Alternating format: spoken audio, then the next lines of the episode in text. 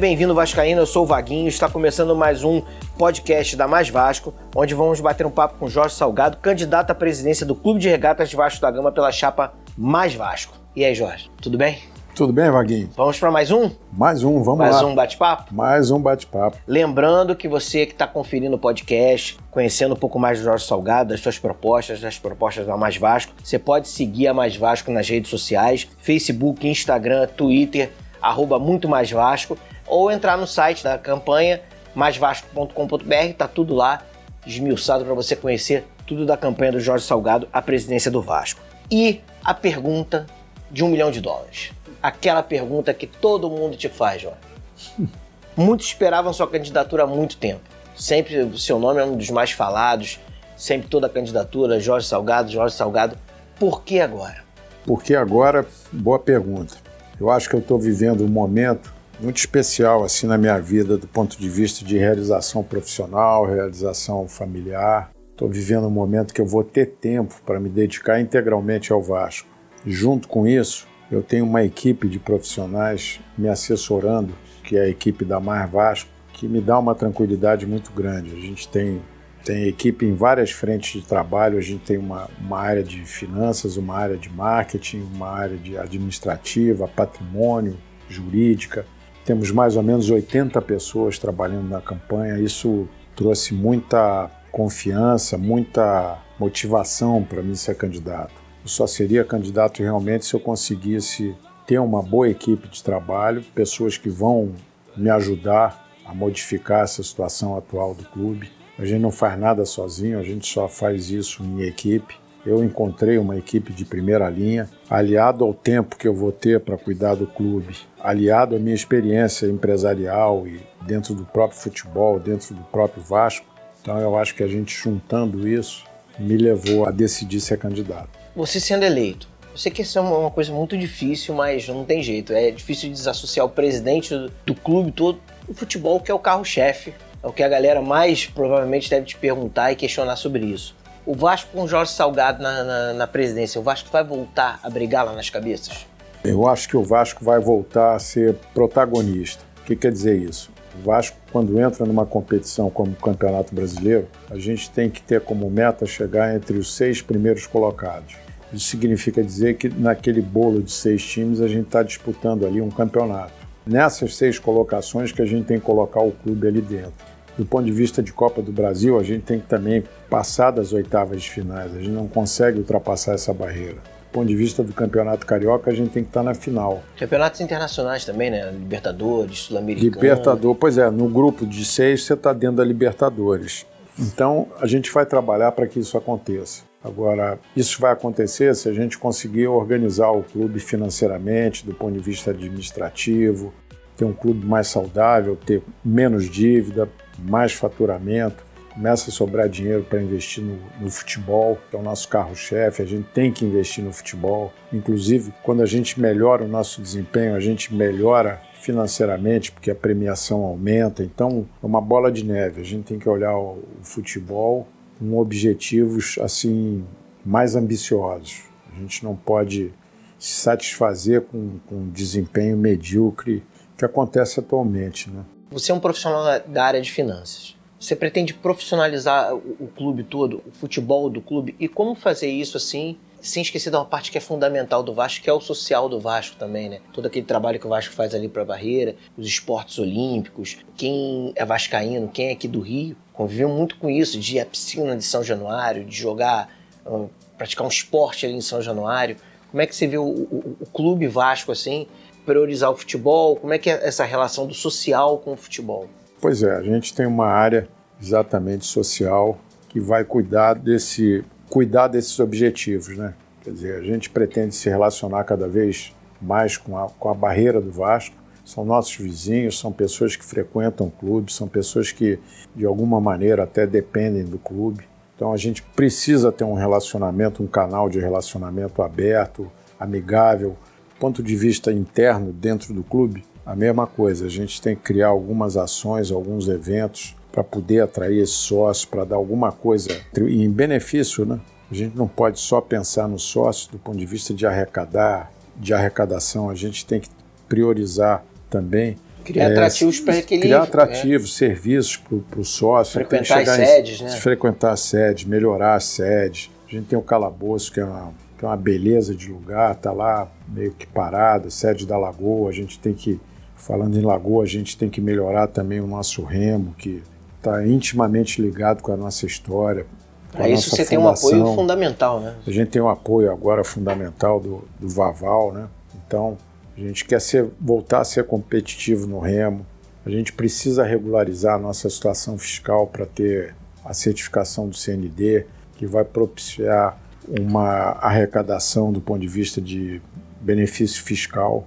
E aí esses recursos vão ser utilizados para investir no basquete em algum outro esporte. A gente está preocupado com o sócio. O sócio é o nosso cliente. O sócio tem que ser bem tratado. A gente tem, a gente acha que tem mais ou menos 70% de sócios fora do Rio. E esses sócios são muito mal atendidos, são muito mal prospectados pelo clube. Então a gente tem que ter uma política de chegar neles, a gente através de ações de marketing, através de pesquisa, a gente vai entender quem é esse sócio, qual é o, quais são as demandas desse sócio, o que, que eles gostariam de ter do ponto de vista do Vasco, se são produtos, quais são as dificuldades que eles têm, enfim, a gente vai trabalhar muito no sentido de ampliar cada vez mais o número de sócios, cada vez mais oferecer bons serviços aos sócios, quer dizer, ter uma comunicação imediata com eles através do celular, digitalizar os processos todos. Ele vai ter a vida dele através de um aplicativo que ele vai ter no celular, ele vai acessar o Vasco de todas as maneiras. Então, vai ser feito um trabalho forte no sentido de cooptar esse sócio que está lá fora, insatisfeito. A gente poderia ter muito mais sócios. Pô, com certeza. Eu te digo que é o, é o sócio, é o torcedor mais apaixonado do Vasco. É, né? Porque nós que somos aqui do Rio, nós estamos acostumados ao dia a dia. Você é ali em São Januário, você vê um jogo, você está ali perto. Esse cara é um cara que está longe, um cara que ama. Dele, né? É, exatamente, que ama o clube. Ele daria a vida para estar tá um dia ali, por ver um jogo, ele sabe, ele quer contribuir. E o que, que ele espera do clube? Mais carinho, né? Mais respeito, carinho, mais, mais, respeito. Por mais proximidade. Não, por que né? não você fazer um, uma ação de match day, né, por exemplo? Você convidar um, dois, ou sei lá quantos torcedores que não estão, que estão fora do Rio para assistir uma partida.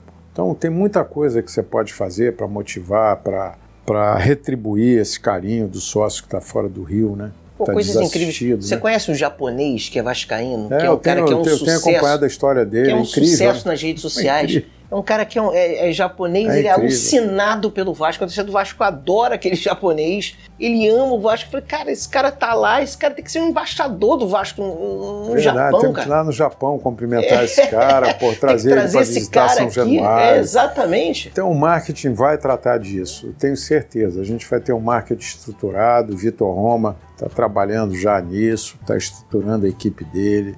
A gente pretende ter um marketing forte a TV Vasco também tem que ser muito bem explorada, ter uma programação contínua, entendeu? Então tem muita coisa para fazer, vai ser feita. A gente tem uma boa equipe, a gente tem profissionais competentes, com experiência nessa área. Eu acho que a gente vai dar um salto grande de qualidade nessa área de sócio, entendeu? A gente pretende também, muito importante dizer isso, numa, numa reforma de estatuto que vai vir aí no primeiro semestre do nosso mandato, a gente vai propiciar que o sócio torcedor depois de três anos, possa votar nas eleições. Com isso, a gente vai ampliar muito o nosso quadro de eleitores, né? Que esse sócio off-Rio também possa votar esse também, sócio né? off-Rio, principalmente, é. principalmente esse sócio que está fora do Rio vai poder votar online. Quer dizer, a gente vai trazer, ele vai vir para dentro do clube praticamente, apesar de morar fora, do ponto de vista de decisão. Ele vai poder votar, ele vai poder escolher o seu candidato, ele vai poder participar mais da vida do clube.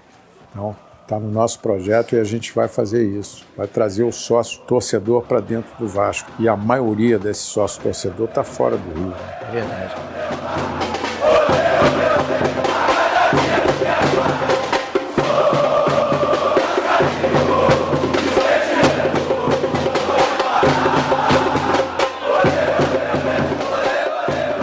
Jorge, e quanto à profissionalização do clube, né? É. Assim, do, dos setores do clube, como é que vai funcionar isso em relação aos vices de, de, de, de cada área? Como é que você pensa Como é que vai ser a esquematização disso? Eu tenho discutido muito isso com o Adriano, né, que está nessa parte de finanças barra planejamento. Então, como é que a gente vê o clube, né?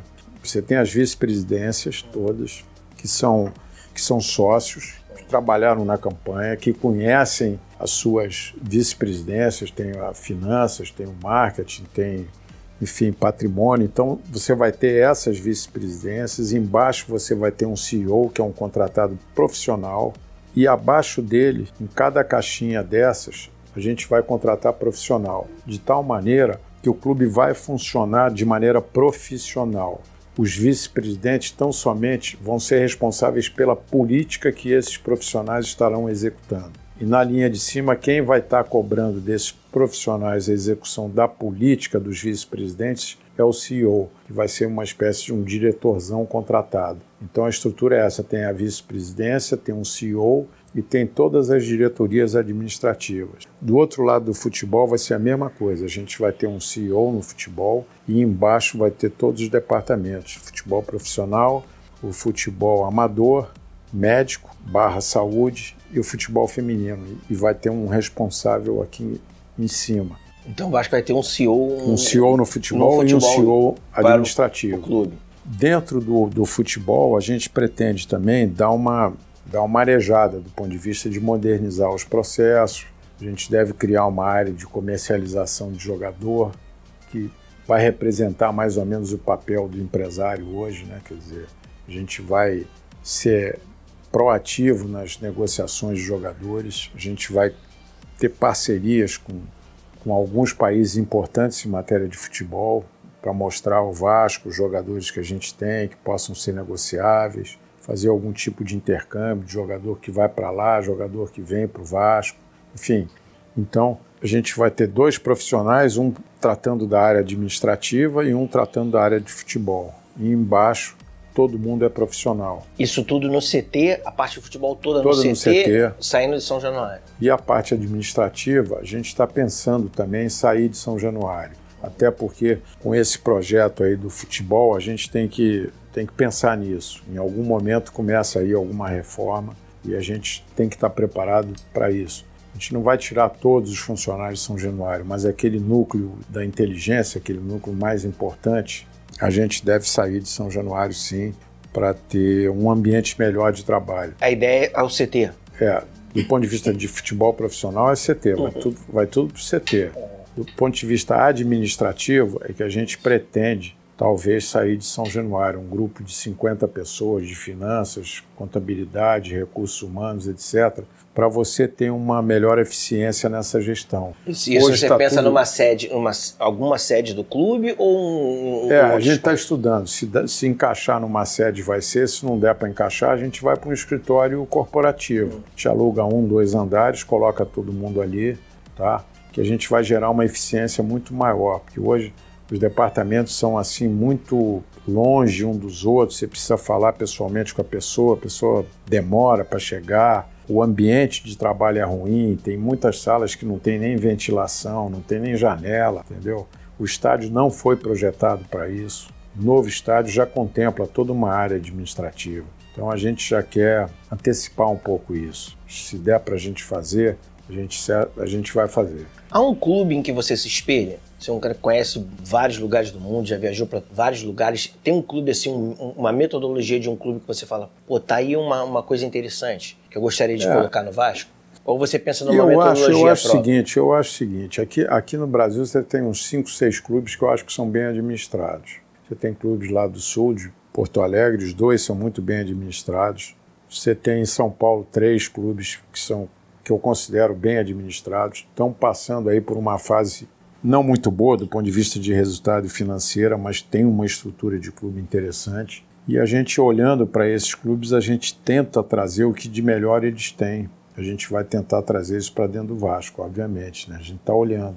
Mas a gente tem inteligência suficiente nos diversos departamentos que a gente tem para propor coisas assim interessantes. E a gente vai estar tá no mesmo patamar desses clubes, não tenha dúvida nenhuma. A gente vai trazer um, um sopro aí de modernidade aí para dentro do Vasco. É porque às, vezes você vê uma metodologia, por exemplo, falam muito da metodologia, por exemplo, do Barcelona de futebol. que desde a base, desde o garotinho que entra lá, ele sabe que ele joga daquela forma e o time tem uma forma de jogar. Você sabe que o Barcelona, independente do treinador que está lá, ele vai jogar daquela forma. Ele tem uma metodologia. Você pensa assim também pro futebol? Você acha que o, o, o, tem que ter um DNA de Vasco, as categorias, até chegar lá em cima, o garoto entender como joga o Vasco? É, isso seria o, o mundo ideal é esse, né? de a gente ter uma, uma política de entendimento de jogo que vai de cima e vai descendo lá para baixo até as categorias, até o mirim, por exemplo. Seria muito bom a gente já, a partir desses meninos aí começando a jogar futebol no Vasco, já entrar com uma, uma cultura definida, né, de, de esquema tático, essas coisas, mas sem tirar, sem tirar a alegria de jogar, né, a espontaneidade deles, mas já introduzindo assim uma metodologia Vasco da Gama, digamos assim. É uma proposta interessante. Vamos ver se, se a gente consegue, né? Barcelona realmente é um modelo do ponto de vista de futebol. Eu vou estar visitando o Barcelona, daqui a uma semana eu estou lá no Barcelona visitando, vou conversar com o presidente. Manda um abraço pro Messi. Pergunta se ele está de bobeira aí, ele tá brigado lá é, Jorge. Quem sabe tá de brigado, repente. É, tá brigado lá. De repente, arrumou um problema, tá precisando Pô, Porra, pra um lugar diferente, Rio de Janeiro. um campeonato aqui no Rio, é... pô, você não tem esse campeonato carioca brasileiro. Uma marejada. tu nunca foi campeão brasileiro, pô, vem é... pra cá ajudar. É. O Coutinho também tá lá, É né? verdade, Coutinho tá pô, lá. Pô, Coutinho, como é que é? Quer voltar aí, pô, pra gente ganhar um campeonato Isso. aí e tal? Tem que falar com essa, é, pra Libertadores. Todos esses jogadores aí que foram revelados pro Vasco, tá todo mundo já com boi na sombra. Pô, Mazinho, já, porra, já foi, volta bota, lá pro Vasco. Mazinho, bota lá teus filhos de novo lá pra é jogar boa. no Vasco, porra, é, entendeu? Vamos fazer um timaço aí, é cara. Isso aí. É isso. Pô, galera, todo mundo já com 30 aí, já todo mundo já bem de realizado, vida. É realizado financeiramente. Isso. Porra. Vem realizar o Vasco também, vem. Vem ajudar o nosso clube vem aí. Vem ajudar. E se não tiver sucesso nesse rapaz do. Vai ali, ó, ali, Turim. Tem um, tem um português ali, tem tudo a ver com a também gente. pode vir também, é, da família, da família. Exatamente, já, já ajuda. É, fala é sangue ele. bom o português lá, cara. sangue bom. É bom sonhar mesmo, vale a pena. É verdade. E até a gente falando disso, é, é, existe uma possibilidade também de algum tipo de parceria, de alguma coisa, de aproximação dessa ligação do Vasco com Portugal? Por exemplo, o Vasco disputar torneios lá também, aproximar, porque eu acho que a marca do Vasco é uma marca tão incrível, a história é tão incrível, para poder internacionalizar isso, né? O Vasco está mais presente em alguns torneios, em algumas situações. Não, isso Vaguinho, você tocou num ponto, né? Quer dizer, naquela época lá que eu passei lá no Vasco, a gente recordou aí 88, 89, você tinha um calendário que te propiciava sair para excursionar. É né? verdade. Hoje o calendário brasileiro é totalmente sobrecarregado, né? Você não tem, você não tem possibilidade de sair para fazer um amistoso. Ou você está na Sul-Americana, ou você está na Libertadores, ou você está na Copa do Brasil, ou você está no Carioca, ou está no Brasileiro. Então, essa possibilidade é, é pequena. O que a gente pode tentar fazer é, na época de preparação, depois das férias, pegar uma semana de janela aí do clube e tentar ou sair para fora, se der, ou aqui dentro mesmo, visitar esses estados onde a gente é mais forte em termos de torcedor e fazer dois ou três jogos aí antes de começar uma, uma competição. Isso aí dá para fazer. Você faz, como você falou, faz um match daí, você leva, você faz uma preliminar Exatamente. com veteranos, veteranos, históricos do, do, do, Vasco. Não, dá, dá para agitar, é. dá para fazer um negócio bacana, do ponto de vista de criar uma janela aí para fazer algum jogo amistoso, levar o Vasco aí para Manaus, levar o Vasco para João Pessoa, Fortaleza. Dá para fazer alguma coisa. Vai tentar. É, você falou, hoje realmente fica difícil participar de um torneio desse. E o Vasco, Ramon de Carranza, pô, Tereza Herrera. Todo, é. todo ano, pô, eu fui duas vezes com o Vasco à Europa. Primeiro eu fui à França, disputou um torneio de Paris, o Vasco tirou segundo. Depois a gente foi para Metz, disputamos um torneio, a gente ganhou o torneio de Metz. E no ano seguinte a gente foi para a Espanha para o Ramon de Carranza. Então, isso hoje não acontece mais, não sai mais para jogar lá fora, não tem tempo, não tem calendário para fazer isso. Essa discussão, o que poderia e deveria haver uma discussão no sentido de, eventualmente, mexer nesse calendário, encurtar esse campeonato carioca, os grandes clubes entram na fase só final, não precisam ficar três meses disputando um campeonato. Enfim, umas coisas aí que, discutindo e tal, conversando, talvez dê para melhorar.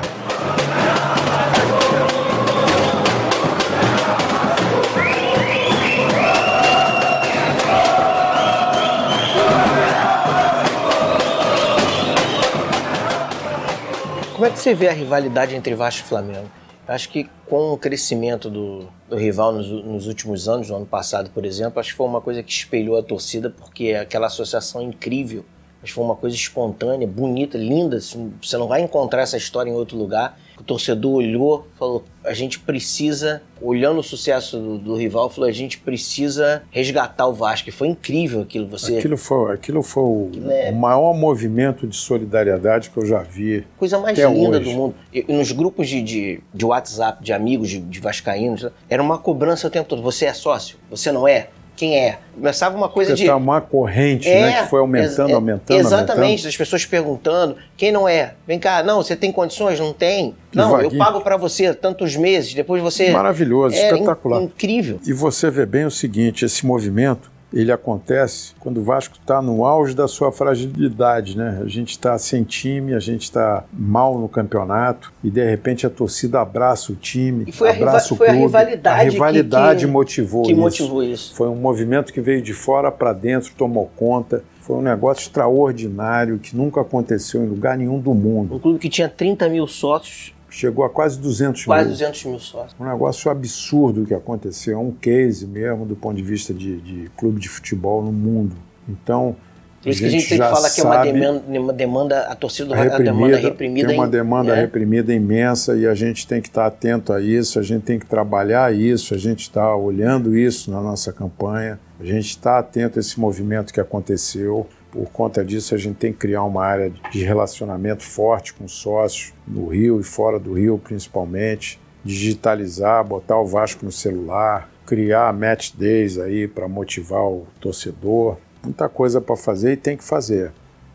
Jorge, uma das coisas que, que nós falamos aqui nos outros episódios é da, da construção do elenco quando você teve lá. E uma das coisas que, que o torcedor vascaíno mais ama, que é o seguinte, ele pode ter o jogador, a estrela que for contratada a peso de ouro e tal, mas ele quer olhar o time do Vasco, quer ver a molecada do Vasco ali formada. E é impressionante, um dos, dos grandes times, talvez o maior time que quando você esteve lá, que foi o time de 89, era a Célia Vasco, e você tinha Bismarck, você Mazinho. tinha Sorato, você tinha Mazinho, você tinha William, você tinha um Célio Silva tinha acabado de subir, você tinha vários garotos que estavam naquele elenco e você vê que é diferente, né?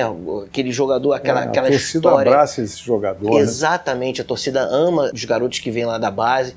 E você, quando tem um time competitivo e você olha, você vê alguns garotos, como hoje você tem Thales, você tem alguns garotos da base, o Andrei, Ricardo Graça, Henrique, tanto, tantos jogadores que tem ali que surgiram Juninho, no Vasco. Vinícius. Juninho, Vinícius e tal. É diferente. Eu queria saber o seguinte: a, a tua montagem de um time competitivo também parte de você ter uma base forte para poder ter um time com garotos também ligados ao, ao, Vasco, com essa ligação? Não tenha dúvida, você tocou num ponto aí crucial. A gente vai dedicar uma atenção especial à base. A gente vai levantar os problemas que existem, vai, vai ver como é que funciona isso, vai ter um CEO de futebol que vai estar tá olhando isso. É super importante, tanto do ponto de vista econômico quanto do ponto de vista da torcida que abraça esse jogador da base a gente vai destinar cada vez mais recursos para a base e a gente vai aproveitar cada vez mais esse jogador da base. A gente vai ter que ter uma política no futebol profissional do Vasco contemple todo ano seis, sete jogadores indo para o elenco profissional. Sem querer te interromper, já te interrompendo, como diria o Jô Soares,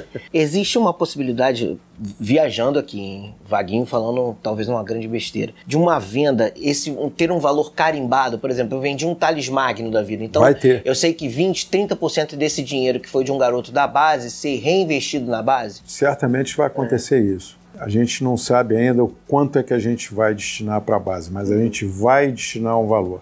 Porque hoje em dia, com essa asfixia financeira, prioridade é abater a dívida. Mas mesmo abatendo, alguma coisa vai sobrar para a base.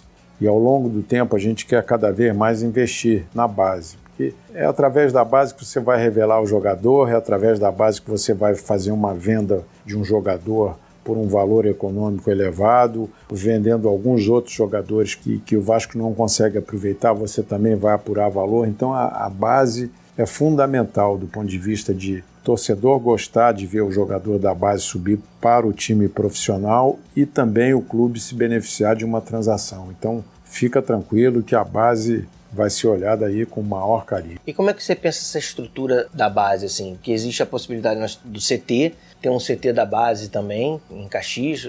Você pensa em, em, na verdade, ter essa separação ou a base treinar também está junto do, do profissional? Como é. é. que você funciona? E essa estrutura toda que tem em São Januário, se realmente for acontecer uma obra, você tem o colégio, você tem a pousada, como é que você pensa essa estrutura da, da base? Pois é, o, o que está mais ou menos assim, mais ou menos definido, não está totalmente, mas a ideia inicial é você transferir lá para o CT novo o profissional sub-20 e sub-18 ou 19. 17. É, até o 17 ficaria ali uhum. na, nesse CT novo. Mais próximo do profissional. E 17 para baixo, o feminino ia ali para Washington Washington Rodrigues. Washington Luiz. Washington Luiz, desculpa. Porque ali a gente vai ter mais ou menos cinco ou seis campos de futebol, vai ter vestiário, vai ter uma estrutura que vai contemplar as, as categorias de baixo e o futebol feminino. Então, aquela idade de 17 para cima, que já está, o jogador já está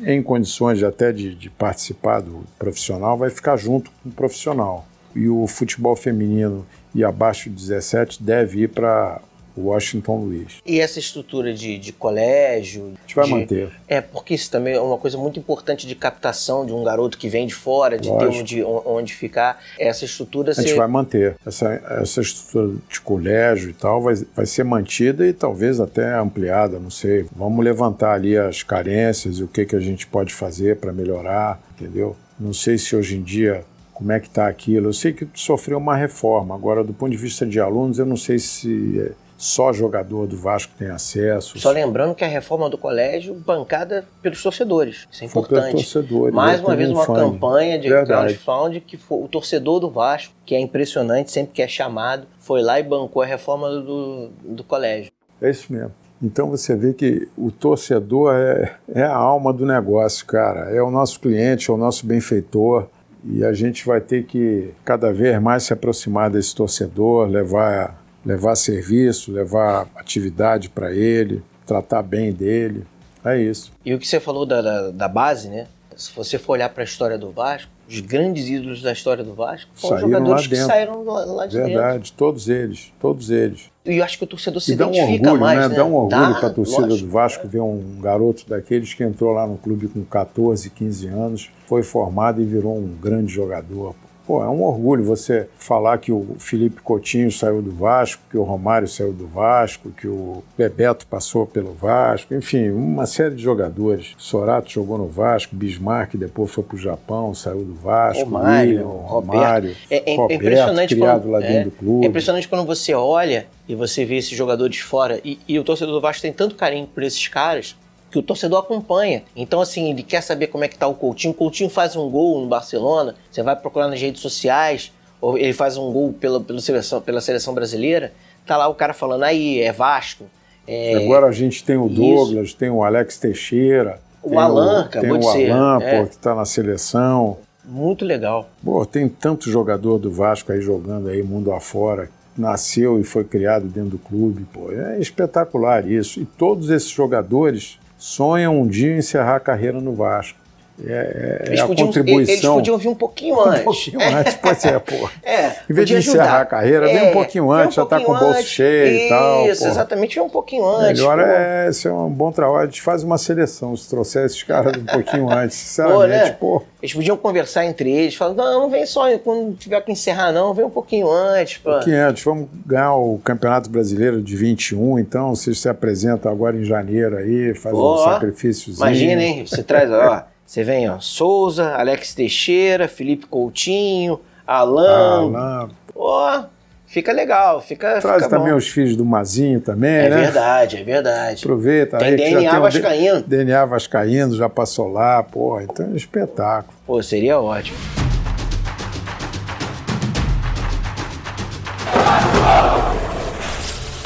Jorge, mais uma vez obrigado pelo papo, foi muito legal muito bacana te conhecer pessoalmente. Um cara que só, só conhecia pelo nome.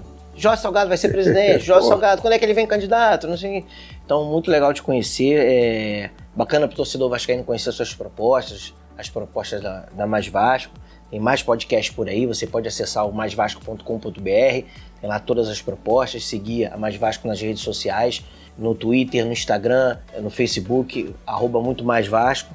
Eu queria te agradecer e você deixasse uma mensagem aí para a torcida vascaína que está esperançosa com as próximas eleições e eu também estou, que finalmente teremos uma eleição à altura da grandeza do Vasco e principalmente em paz. Ok, Vaguinho, eu acho que primeiro também te agradecer a, a companhia, por você é um cara vascaíno aí de raiz, vive Vasco todo dia, então é espetacular para a gente estar tá conversando com você. Agora, o que a gente pode prometer para a nossa torcida é empenho, é trabalho, é entregar um Vasco melhor, um Vasco competitivo, um Vasco saneado financeiramente, um Vasco vitorioso, disputando as primeiras colocações, ocupando um papel novamente de destaque no cenário de futebol, resgatando também as nossas tradições do ponto de vista do remo. Então, eu acho que o, que o nosso torcedor pode contar com com a nossa equipe da Mar Vasco. A gente tem uma equipe altamente capaz e vamos virar uma página. Vamos começar uma página nova, uma página de conquista, uma página de, de trabalho, de seriedade, de recolocar o Vasco no, no, patamar que ele sempre merece estar. Né? Valeu. Obrigado. Até a próxima. Valeu, Vaguinho. Obrigado. Obrigado a vocês.